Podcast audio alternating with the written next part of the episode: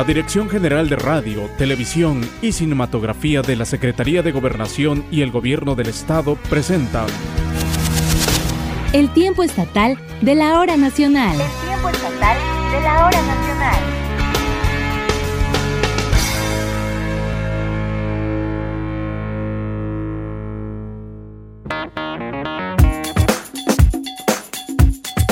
Me da mucho gusto saludarles en esta maravillosa noche, en la que seguramente algunos ya se disponen a descansar para mañana, bueno, pues ya iniciar una semana más de actividades, trabajo, escuela, en fin, todo lo que implica iniciar la semana, una semana llena de oportunidades para ser mejores también. Y en esta ocasión su servidora Gisela Ramírez Hurtado los invitamos pues para que, hagamos juntos un recorrido por las diferentes regiones del estado. Y por supuesto, en esta noche tenemos como compañía a Marcelino Hernández López, locutor de 93.7 FM Radio Fórmula. Marcelino, muy buenas noches y bienvenido. Hola Gisela, muy buenas noches. Muchísimas gracias por la invitación. Saludos al auditorio de este segmento local de la hora nacional. Nos da mucho gusto estar con ustedes. Pues comenzamos.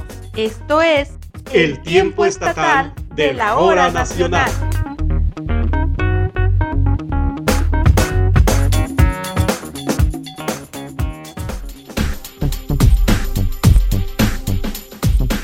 Y bueno, Marcelino, seguramente tú has escuchado hablar de la población de Santo Tomás Jaliesa. Es muy cerca de la capital. No sé si es. hayas estado por ahí alguna vez.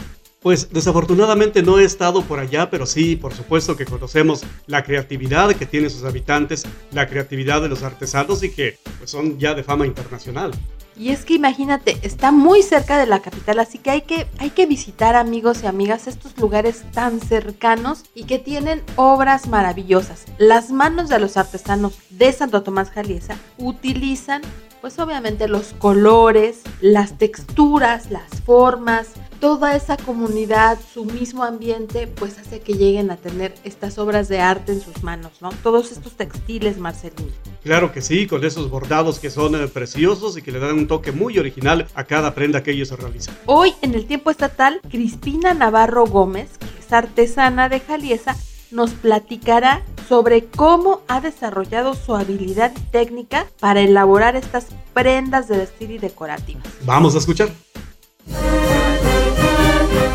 Mujeres y hombres han trascendido con sus obras artesanales en diversas ramas y técnicas. Una de ellas es Crispina Navarro Gómez, oriunda de Santo Tomás Jaliesa y reconocida por sus piezas de textil elaboradas en telar de cintura. Pero dejemos que ella nos platique un poco más de su vida. La mayoría de la comunidad de Santo Tomás Jaliesa empieza jugando, muy pequeño. La verdad es que yo no, yo siento que ni tengo ni idea de decir exactamente a los cuántos años se aprende, porque se nace en eso. Tengo la fortuna de, de nacer ahí. Yo pienso que me gesté entre los hilos, nací entre los hilos, vivo con los hilos y pienso que allí voy a quedar con los hilos. Crispina se ha distinguido por ser arriesgada en sus diseños y utilización de materiales. Cuando empecé a trabajar con hilos diferentes, fue en una ocasión que se escaseó el hilo normal que trabajaba toda la comunidad. Entonces fue que tuve la decisión de empezar con otros materiales. Eh, tenía yo como unos 15 años cuando empecé a hacer esas travesuras. Y cuando empecé a tener 17 años, entonces empecé a hacer más cambios. En mi cabeza hay más de 120 figuras diferentes con las que puedo trabajar. Este arte ha trascendido de generación en generación y el método de Crispina es dejar jugar a los niños con los hilos. Yo no tengo hijos, pero tengo sobrinos, tengo sobrinos nietos y todo eso, y yo con ellos viví una experiencia muy bonita. O sea que el niño dice quiero tejer. Bueno, siéntalo un rato y ya luego lo sueltas y así. Ya sin darse uno cuenta, el niño pide solo su telar y se le hace. El niño, ¿qué va a hacer? Va a agarrar los hilos, le va a hacer un enredo y medio, pero no le diga que no está bien. Pero es así como aprenden los niños. Por eso es que yo digo que la artesanía yo no veo que se vaya a perder. La radio fue el medio por el que Crispina tuvo conocimiento de los concursos y con un morralito de textiles obtuvo el primer lugar. Ahí empezó su trayectoria, que ahora ha hecho que su nombre a través de sus obras esté en diversos museos. Yo si le doy gracias a la vida, le doy gracias a Dios por el trabajo que me dio y por la manera en que estoy viviendo ese trabajo. Tengo que agradecer a los museos que se han interesado por mis piezas. Tengo la fortuna de estar en el Museo del ROM, que es el que está en Toronto. Tengo en el Museo de, de Inglaterra, que fueron mis primeras piezas. Tengo en el de Chicago, se llevaron una para este, el Museo de San Diego, esta faja tuvo la suerte de que la conocieran y se fue para un museo de Corea del Sur. Son cosas que si yo no he podido llegar a esos lugares, pero al menos en una etiquetita está el nombre de Crispina Navarro. Los muñequitos son el distintivo del trabajo de Crispina. Y como ella misma lo dice, a pesar de que ha trascendido fronteras, seguirá siendo la misma en su persona y poniendo el mismo empeño en sus piezas mi mejor carta de presentación que yo siento que yo llevo cuando voy a un lugar son mis canas y las ganas de ir ahí y sobre todo le digo así como soy. Llega Crispina Navarro con sus dos trenzas, con su rebozo, con sus guaraches, porque aunque digan que soy guarachudense, eso a mí me llena de orgullo. Yo siempre he sido muy tradicionalista en eso. Así voy a donde sea, yo sé que ya he ganado atravesar fronteras mi trabajo mucho más que yo personalmente, pero la verdad es que sí, yo estoy demasiado agradecida con mi trabajo y con todo lo que hago. Para el tiempo estatal de la hora nacional, Alfa García.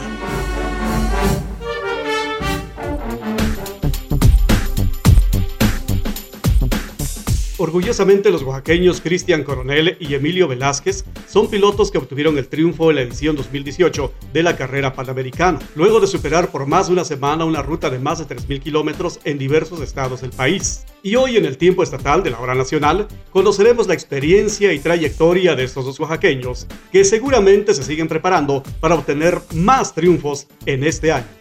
Y es que, Marcelino, es un deporte extremo. Totalmente. Es un deporte que combina velocidad, adrenalina y bueno, yo nada más de verlos me impresiona. ¡Qué emoción! La, el cuidado que tienen de sus, de sus vehículos, de estos autos, pero también, bueno, la capacidad, la habilidad de estos pilotos para tener cuidado y viajar kilómetros y kilómetros, a veces en, en, pues circunstancias difíciles porque no todos los caminos son los ideales, pero ese es, ahora sí que ese es el arte de ese deporte, lograr avanzar a gran velocidad y que tengan la habilidad para tomar una curva, para, en fin, mm, de verdad yo creo que es una impresionante actividad deportiva y las altas velocidades, estas que demuestran realmente quién es el dueño del volante, ¿no? ¿Manejas rápido? Fíjate que yo soy enemigo de la velocidad, ¿eh? A mí no me gusta manejar rápido, te diré. Yo procuro manejar, vamos, eh, a velocidad moderada, exactamente, pero a mí me impresiona ver a esos competidores, como tú dices, ver la adrenalina o sentir la adrenalina, ver la velocidad que le entrenan a sus vehículos y también observar estos vehículos que en verdad son preciosos. Así es. Y bueno, pues, ¿qué te parece? A toda velocidad, pero para escuchar esta información. Nos ajustamos los cinturones y escuchamos. Orgullo oaxaqueño. Orgullo oaxaqueño.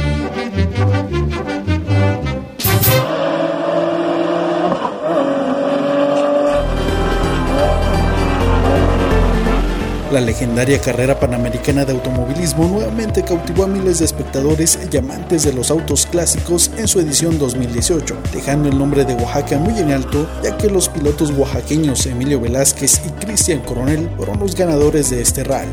Es precisamente Cristian Coronel quien nos comparte su experiencia en esta competición de talla internacional una carrera muy importante, eh, no solo en México, sino también a nivel mundial. Prueba de ello es que buena parte de, la, de los competidores vienen de, del extranjero. Es una carrera que tiene una larga historia. En los años 50 se, se empezó a correr eh, se suspendió por lo peligrosa que era. Y bueno, hace 31 años eh, y se vuelve desde hace 30 años uno de los rallies más emblemáticos de este país. Eh, yo empecé a correrla hace 5 años, fue mi primera participación en la carrera panamericana, con Emilio Velázquez, también un piloto oaxaqueño bastante reconocido. Se dio la oportunidad, nos pusimos de acuerdo, salieron las cosas como, como las teníamos previstas y al final ganamos la carrera panamericana. La carrera panamericana es muy reñida ya que muchos pilotos de origen extranjero cuentan con equipos altamente sofisticados. Sin embargo, la pericia, experiencia y orgullo oaxaqueño se impuso en esta ocasión. La verdad es que es un orgullo que arrancó la carrera eh, panamericana en Oaxaca, eh, una tripulación 100% oaxaqueña, un auto eh, que representa a Oaxaca, con gente oaxaqueña en el equipo, con los preparadores, eh, eh, habiendo gente oaxaqueña, apoyados por una empresa 100% oaxaqueña como es MRCI. pues, ¿qué te puedo decir? no Fue más que redondo haber arrancado en Oaxaca y, regresar a Oaxaca con el trofeo de, de, campeones, pues realmente es un orgullo. De acuerdo con Cristian Coronel, de los 3.000 kilómetros que se recorren en este rally, los tramos que sin lugar a dudas ponen a prueba a los pilotos son los ubicados en Oaxaca. Todos los días de la carrera panamericana hay tramos muy complicados, pero si tuviéramos que pensar en los más complejos de toda la carrera, definitivamente tendríamos que incluir las etapas de Oaxaca. Incluso Iliac Damirón, que es un piloto que ya la ha ganado, un piloto francés que tiene muchísima experiencia, hizo un comentario que el tramo de eh, la subida hacia Llano de las Flores era el tramo más complicado que había corrido en, en su vida. Adicional a esto, pues hay tramos míticos como Mil Cumbre, el Espinazo del Diablo en Durango, que sí te hacen pensar las cosas cuando, cuando vas por ahí a, alta velocidad en, carreteras tan complicadas como esas. Pero pues es parte de la adrenalina y de, la naturaleza de esta carrera. El piloto oaxaqueño tiene miras a participar en la edición 2019 de la carrera panamericana, refrendando su título de campeones. Sin embargo, hace una invitación a las nuevas generaciones para que se adentren a este deporte automotor. A todos ellos que se acerquen, que se puede. Yo también era en algún momento un, un aficionado que iba a ver las carreras, a, disfrutarlas desde la cuneta y pues eh, sí, sí se puede lograr, ¿no? Subirte al coche no es algo imposible, no es algo que, que sea difícil de lograr, cuesta trabajo, hay que, hay que invertirle mucho esfuerzo, ganas y si quieren practicar el automovilismo, háganlo de manera segura, no en las calles. Para el tiempo estatal de la hora nacional, Seth Gabriel Ruiz.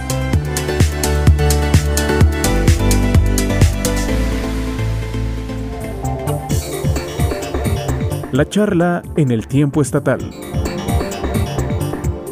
Y Marcelino, hablando de creatividad, bueno, estamos de, fiesta aquí en el tiempo estatal de la hora nacional, porque tenemos la compañía de dos jóvenes talentosos que de verdad mis respetos, mi admiración, porque son muy jóvenes, pero ya tienen una creación muy importante. Estamos hablando de que elaboraron una prótesis en impresión 3D, ahora que hay tanta nueva tecnología, que, bueno, estos jóvenes, Carlos Alberto Velasco Pérez y Daniel Cruz Vázquez, a quienes les damos por supuesto la más cordial de, de las bienvenidas, pues están apoyando a personas o a partir de este descubrimiento, esta creación, pueden ellos ya sentirse orgullosos de apoyar a personas de escasos recursos que requieran aparatos de esta naturaleza. Ellos son estudiantes de la Universidad Tecnológica de los Valles Centrales de Oaxaca, quienes nos platican, nos van a platicar de este trabajo, Marcelino. ¿Qué opinas? Antes de darles el micrófono, ¿qué opinas? Claro, Gisela, en verdad resulta bastante interesante conocer el trabajo de estos jóvenes, conocer a estos jóvenes que ya incursionan en el ámbito laboral pero que lo, más importante es que ellos, ellos van hacia la gente que necesita, hacia la gente que requiere de este tipo de, de, trabajos que ellos realizan, hacia la gente que en un momento dado por los recursos quizá no puedan obtener una prótesis o también por falta de conocimiento. ¿A dónde voy? ¿Cómo le hago? ¿No? ¿A quién me dirijo para poder eh, solventar en un momento dado esta, esta necesidad? Y en verdad que me da muchísimo gusto, eh, Gisela, amigos del Tiempo Estatal de la Hora Nacional, coincidir con Daniel, con Carlos y conocer parte de ese trabajo tan interesante que ellos realizan y preguntarles, si me permites, Gisela, ¿cómo surge esta idea de elaborar estas prótesis en impresión 3D? Hola, este, pues para empezar, saludos a todos. Este, bueno, eh, yo ya llevo aproximadamente unos, que será 10 años eh, eh, conviviendo con gente con, con, discapacidad. Y este, pues bueno, de repente entre esas noches, pues que yo pensaba en qué es lo que sería para mí, pues prácticamente dije, bueno, me quiero meter un poquito más al área de tecnología, yo estoy un poquito más en el ramo de la fisioterapia. Entonces me doy cuenta de que las personas con discapacidad pues surgen eh, o bueno tienen problemas para conseguir un trabajo ¿Por qué? Por la incapacidad que le permite, que, no le permite realizar ciertas actividades. En este caso, pues una amputación, ¿no? Entonces, eh, bueno, eh, fue que en, la universidad, pues eh, hay ciertos parámetros. En este caso, hay una materia en la cual nos piden integrar prácticamente todos nuestros conocimientos, ¿no? Entonces, pues ya, lo principal fue encontrar una población en la cual, pues, nosotros pudiéramos ayudar. Y en este caso, pues, nos fuimos a personas amputadas, ¿no? Y pues prácticamente ahí surgió, ¿no? Entre mi experiencia de 10 años de ver la necesidad de este tipo de personas y entre el proyecto, en este caso de la universidad. Y pues ya junto con Daniel, pues prácticamente decidimos elaborar prótesis que realmente pues el costo es un 10% menos que el de una prótesis convencional, ¿no? Y bueno, pues estamos, para recordarle al auditorio, estamos con Daniel Cruz Vázquez y Carlos Alberto Velasco Pérez, estudiantes de la UTB CO, y que hoy es una gran noticia el que ya hayan elaborado. Pero cuéntenos, ¿cuáles son estas características de una prótesis en impresión D? ¿Qué significa? Bien, pues todo comienza desde los pacientes. Tenemos que tener listos a los pacientes. Eh, aquí mi compañero es el que se encarga del área médica. Es el que le toma las medidas, hace los moldes y todo eso. Ya una vez que tengamos a los pacientes, lo que sigue es hacer el diseño de la mano de las piezas, diseñarlo en un programa especial. Ya teniendo posteriormente estos diseños, eh, se guardan con un tipo de archivo especial y se manda a imprimir en 3D. Una impresora 3D pues es eh, una máquina que hace un modelado a partir de filamento que es como un hilo, es como si fuera una pistola de silicón, va haciendo las capas y va subiendo. Una vez que se tenga ya esta impresión, las piezas, se comienza el ensamblado. El ensamblado es unir todas las piezas, ponerle los tornillos, las tuercas, ir apretando. Posteriormente a esto se le hacen las pruebas con el paciente. Se hacen las pruebas, se le ve que todo esté funcionando bien, de que pueda mover la mano. Ya si no presenta ningún error, se pule la prótesis, por decirlo así. Eh, lo que hacemos es meterle un tratamiento para acondicionarla, que no quede con rayaduras ni nada y quede completamente estética y ya posteriormente se produce la donación, que es la entrega de la prótesis. Bien, perfecto. Pero me surge eh, otra inquietud, eh, escuchamos a Daniel y eh, ahora quisiera preguntarle a Carlos, ¿qué piezas de prótesis elaboran ustedes? bueno, realmente ahorita nuestra, nuestras prótesis pues básicamente es un conjunto de, varias piezas, ¿no? Tenemos desde las piezas del socket, el socket es básicamente la unión del cuerpo, con pues ya la prótesis tiene que ser de otro material un poquito más moldeable para el cuerpo que no genere úlceras que no genere puntos de presión y ya posteriormente la parte mecánica de la prótesis tiene que ser un poquito más rígida para soportar pues el trabajo ¿no? que va a realizar en este caso el paciente ¿no? entonces pues las piezas pues son, son de diferente forma no todas se imprimen en 3D de hecho o sea es como nuestro esqueleto la, la impresión 3D pero pues tenemos diferentes tipos de materiales que recubrimos, eh, también hay lijado, pintado como mencionaba Daniel y pues prácticamente pues ese es eh, a, grandes rasgos cómo se produce o cómo está constituida una, una prótesis. Perdón, eh, Gisela, al momento de hablar de punto de presión es evitar el dolor, que, vamos, que, que, si, si, esta prótesis presiona eh, el lugar del cuerpo donde está sujetado, se evita el dolor, que es lo que ustedes buscan. Sí, exactamente. Este, antes de, que un paciente sea apto para la prótesis, tiene que llevar un tratamiento. ¿Por qué? Porque la verdad el, muñón, que es el segmento que se le corta, queda como gelatina, queda aguadito, ¿no? Queda bailando, ¿no? Entonces tiene que dar pues en este caso de, rehabilitación, en el cual el muñón queda este, compacto, ¿no? Exacto, queda compacto, queda fortalecido y ya posteriormente se mete el molde del socket. Entonces ahí lo que nosotros tenemos que ver es que no presione mucho, pero tampoco que esté flojo, porque pues si no la fuerza en este caso de la palanca pues no se da. Claro. Y pues sí, obviamente como siempre cuidar la integridad del paciente, ¿no? Hay muchísimos pacientes que pues con tal de tener la prótesis aguantan una que otra raspadura y pues a la larga es más difícil porque se empiezan a lastimar, a lesionar, empiezan a generar cicatrices. Entonces pues prácticamente pues sí es importantísima esta parte de lo que es la prótesis para que no generara algún dolor, como bien decías. ¿no? Y bueno, a mí sí me, me, llama la atención también, con tantos pacientes ahora, desafortunadamente, bueno, pues hay muchos accidentes, en fin. ¿Cuál ha sido la pieza más difícil que han tenido que crear hasta el momento? Yo digo que la pieza más difícil, todavía no la creamos, estamos en creación de ella, es un brazo completo. Eh, tenemos un paciente ahorita, es una chica que perdió la extremidad del brazo y pues eh, tenemos que crear el brazo, el brazo completamente desde cero. Eh, o sea, tiene un, un, muñón muy chico y es donde vamos a sujetar la prótesis, pero también tenemos que hacer los cálculos de fuerza, de tensión que va a tener la prótesis, los grados de libertad que va a tener, hasta cuántos movimientos va a poder hacer esta chica. Es, yo creo que esa es la pieza más difícil que nos ha tocado hasta ahorita hacer. En verdad bastante, bastante interesante. De la población, ustedes nos platican de lo que ustedes realizan ¿Y la población les ha respondido? Sí, claro, de hecho, aparte, bueno, es una población, realmente nosotros eh, a la hora de que dimos la donación, o bueno, que salió la publicidad, lo hicimos por Facebook, ¿no?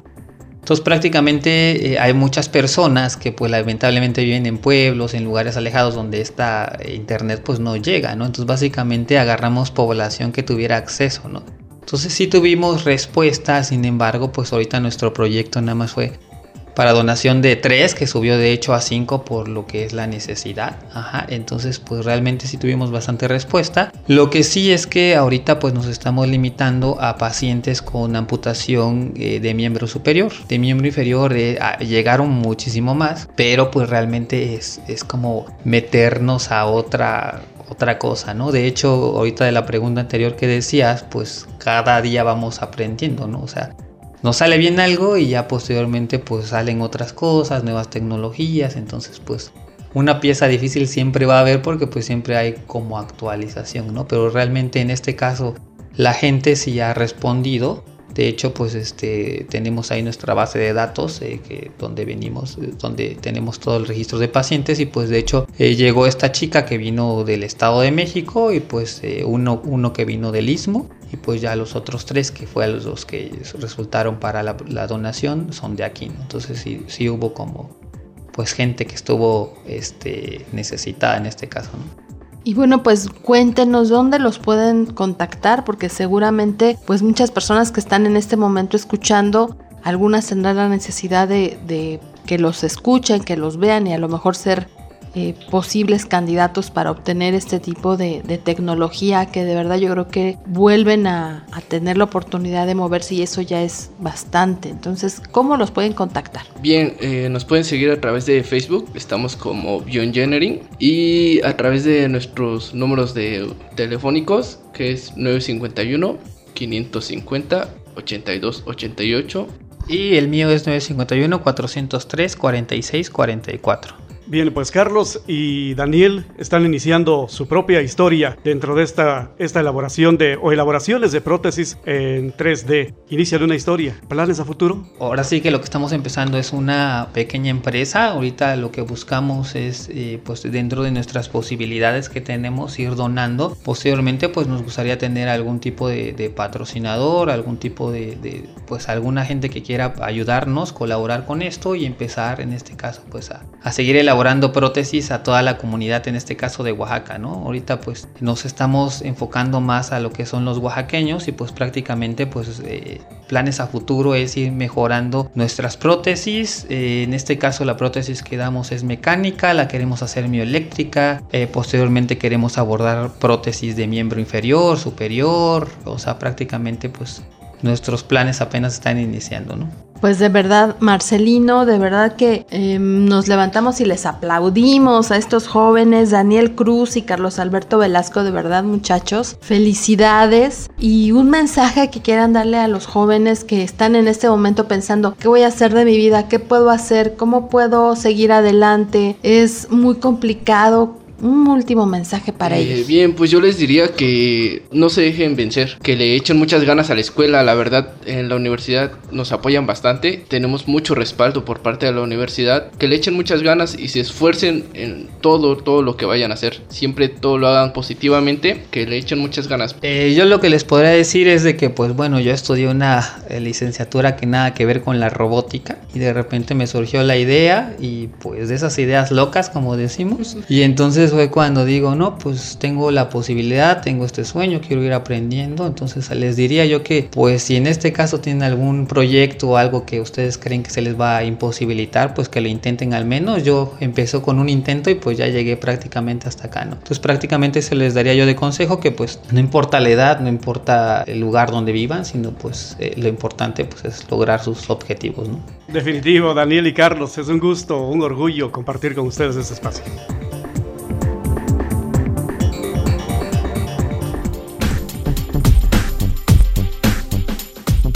Oye, pues yo creo que ya conforme van pasando los minutos, Marcelino, como que da hambre, ¿no? No, se te sí, antoja que un saborcito así regional, un dulcecito. Definitivo, con cafecito para Ay, terminar de buena manera el día. Sí, no, bueno, la mixteca está presente y es que vamos a hablar de esta especie de galleta en forma de tortilla delgada cubierta de un dulce blanco, espolvoreada así con otro dulce color rosa, crujiente al morderla. ¡Wow! ¡Qué rico! En fin, va a enamorar a quien lo pruebe. Y me refiero a las encaladas. Es un postre muy famoso, muy peculiar de esta zona del estado. ¿La has probado? Caray, ya quisiera hacerlo, quisiera, quisiera hacerlo. La Mixteca en verdad es una región eh, muy rica culturalmente, pero también gastronómicamente. Y este es un ejemplo muy claro. Pues vamos a descubrir la receta y ahorita le decimos al productor que nos invite. ¿no? Por favor. Por Sí, favor. claro. Cuando escuchamos hablar de la gastronomía tradicional de la región de la Mixteca, nos imaginamos y hasta podemos llegar a oler la rica barbacoa de borrego recién salida de sus hornos de tierra, su exquisito mole de cadera de carne de chivo, su pozole blanco, las tetelas recién retiradas del comal, el mole, entre otros platillos más, así como su pan artesanal de diferentes sabores que se antoja remojarlo en un rico chocolate, o de sus postres regionales que pueden ser degustados a cualquier hora del día, como las ricas encaladas, que son una especie de tortilla hecha a base de harina de trigo cubierta de una capa blanca. Este postre o antojo es elaborado principalmente por las y los panaderos del municipio de Tamazulapan del Progreso, ya que para su cocción es necesario hacerlo en horno de leña. Su elaboración consiste en harina de trigo y una receta especial para obtener el dulce que lleva encima. Aunque su forma no es muy estética a la vista, quien llega a probarlas queda maravillado por su crujiente textura, en el que se combina el sabor dulce que lleva encima de la galleta y el azúcar de grano pintada de color rosa. Por el color blanco del azúcar que lleva la galleta, se deduce que proviene su nombre, ya que parece estar cubierta de cal. Chicas, medianas o grandes son los tamaños en que puede encontrar este dulce antojo, que por su agradable sabor hace que tanto niños como adultos las consuman. Las encaladas pueden ser adquiridas principalmente en los mercados de la región, que con su color blanquizco no pasan desapercibidas entre la gran variedad de productos.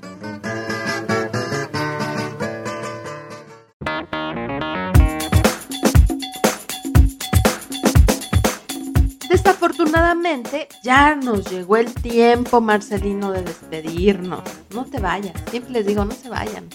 Pues yo también me acostumbro, Gisela, me acostumbro y no quisiera irme. Es en verdad bastante interesante y además muy productivo el escuchar este segmento local de la hora nacional. Yo de verdad te agradezco de corazón, Marcelino Hernández López, locutor de 93.7 FM de Radio Fórmula, porque tuvimos la gran fortuna de coincidir en este programa. Pero cuéntanos, esa voz con esa potencia, ¿dónde la pueden escuchar los amigos y amigas de la vida? Gracias, Gisela. Nosotros estamos en Radio Fórmula Oaxaca, en el 93.7 de FM, todos los días, de 6 de la mañana a 11 de la mañana.